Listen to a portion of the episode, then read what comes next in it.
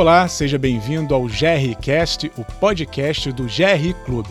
Eu sou Rafael Coimbra e hoje nós começamos uma série que vai te mostrar como funcionam os fundos de investimentos imobiliários.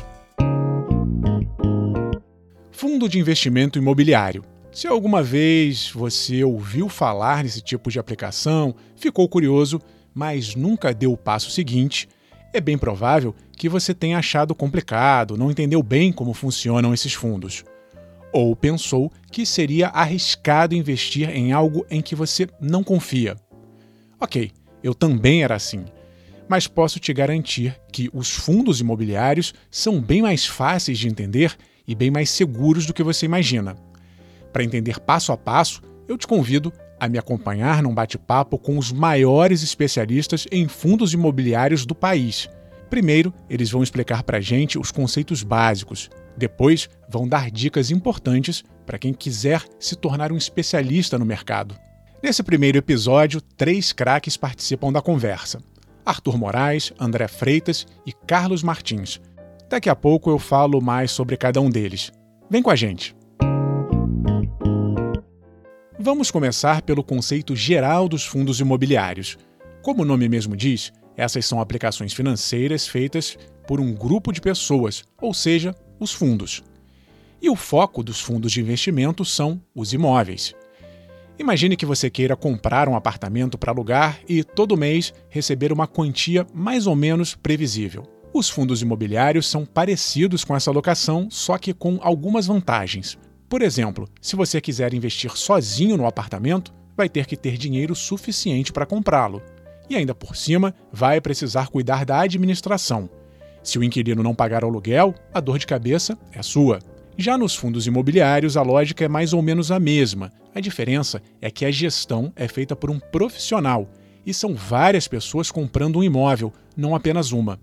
Logo, você não arca com o custo total, você compra um pedaço do imóvel, uma cota, de acordo com o que couber no seu bolso. Pense num apartamento de um milhão de reais. Em vez de você pagar esse valor todo, daria para comprar cotas, por exemplo, de mil reais. Quanto mais cotas, mais dono do apartamento você se torna. E vai receber os lucros proporcionalmente ao seu tamanho no fundo.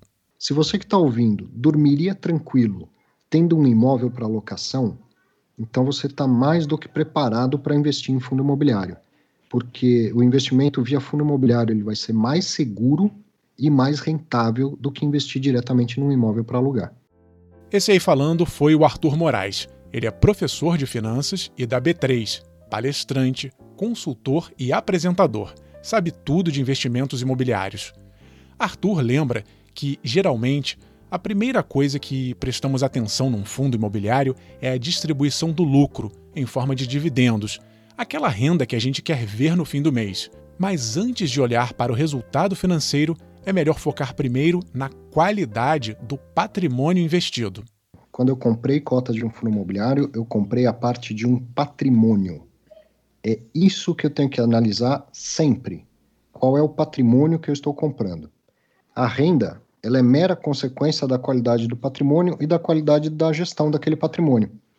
Então, escolher um fundo imobiliário pelo que ele distribui de renda ou pela sua rentabilidade é começar do avesso, totalmente do, do avesso.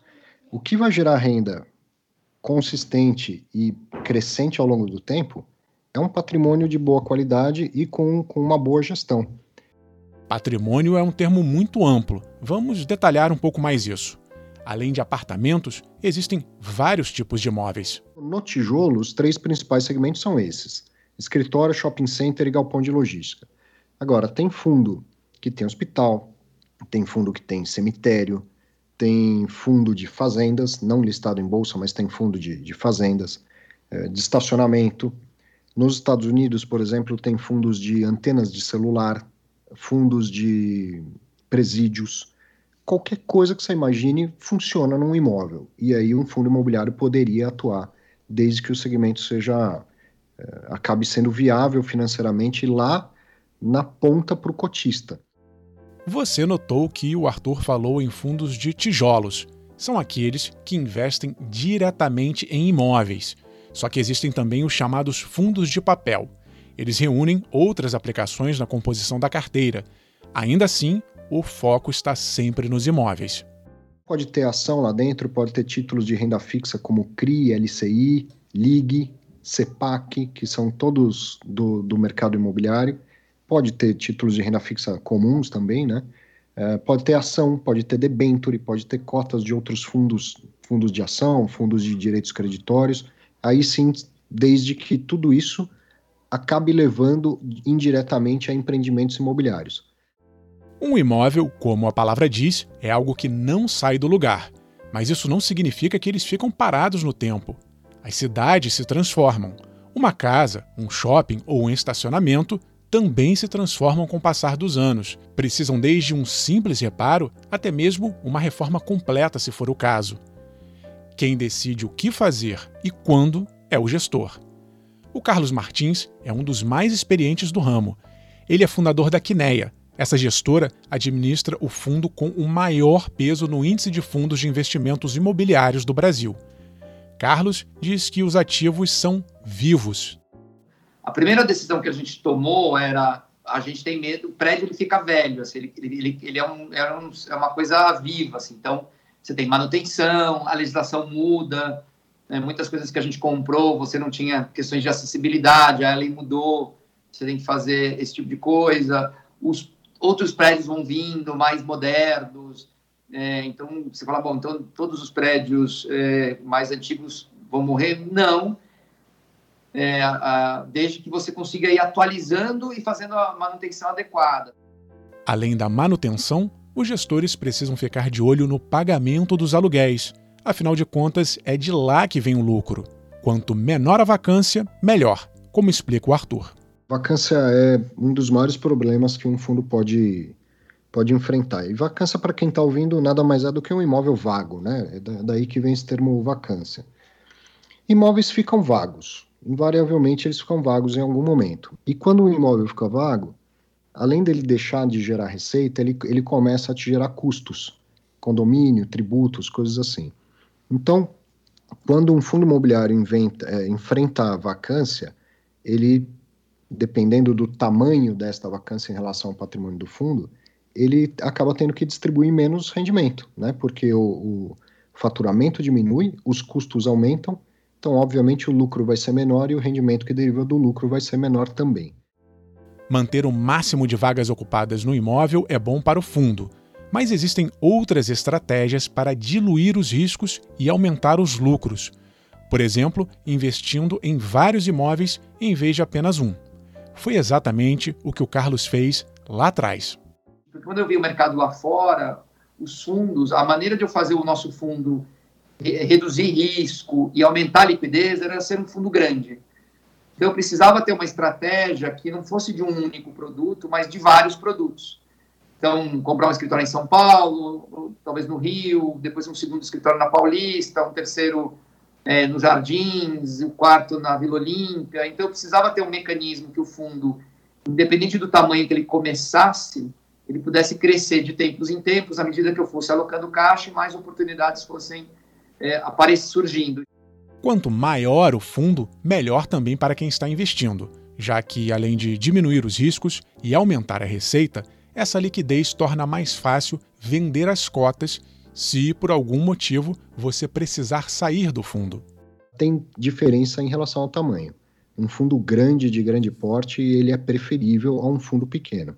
Então, o investidor, quando vai começar a procurar os seus primeiros fundos imobiliários, é, deveria levar bastante em consideração essa questão do tamanho e começar por fundos de patrimônio grande, de patrimônio acima de um bilhão de reais pelo menos. E já não faz tanto sentido ter um fundo pequeno, um fundo que tem um único imóvel.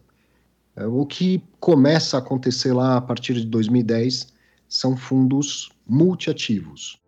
Fundos multiativos, o nome já diz, tem vários imóveis eles podem ser diversificados, por exemplo, reunindo na carteira apartamentos, estacionamentos e hotéis.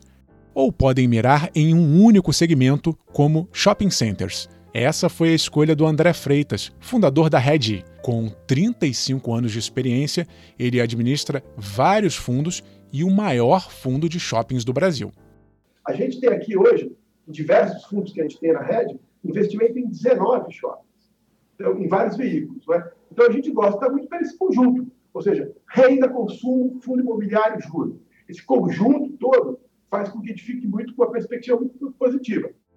Note que o André escolheu um segmento bem dinâmico. Os shoppings foram mudando ao longo do tempo e agora passam por um novo momento intenso de transformação. Um bom gestor tem que não apenas aprender com o passado e se adaptar ao presente, precisa também planejar o futuro para manter o negócio rentável. Você vai ter uma mudança, provavelmente, da natureza uh, das operações de um shopping center. Né? Eu acho que você vai ter que ter, de certa forma, um certo vínculo com o delivery ou, ou, ou um certo vínculo com o e-commerce, tentar trazer isso para dentro do shopping. Então, esse já é um novo desafio. Não é? Isso são tendências que elas acabam se acelerando nesse momento transformacional que nós estamos passando. E-commerce está aí, já tinha aqui, vai se acelerar, vai se acelerar. Tá? Mas, na minha opinião, vai se integrar com bons pontos de localização do shopping center e a capilaridade que eles têm. O desafio não para por aí. Além da dinâmica própria de cada segmento, os fundos precisam acompanhar de perto diversos indicadores econômicos. Um deles é a taxa de juros. Ela já foi bem alta no passado e isso fazia com que os investidores preferissem outros tipos de aplicações, como fundos de renda fixa. Só que agora, a taxa básica de juros, a Selic, é de apenas 2,25% ao ano, a menor da história do Brasil. O consenso é que esse cenário de juros baixos vai permanecer por um bom tempo, e isso deve estimular novas pessoas a migrar para os fundos imobiliários. Se você pegar um conjunto de fundos imobiliários, hoje você encontra o dividend yield aí ao redor de 6, 6,5%. Ora, isso é 300% do CDI, não é?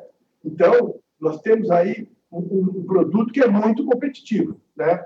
E a 2,25, você vai ter, sem dúvida alguma, uma grande migração dos investidores da renda fixa para a renda variável.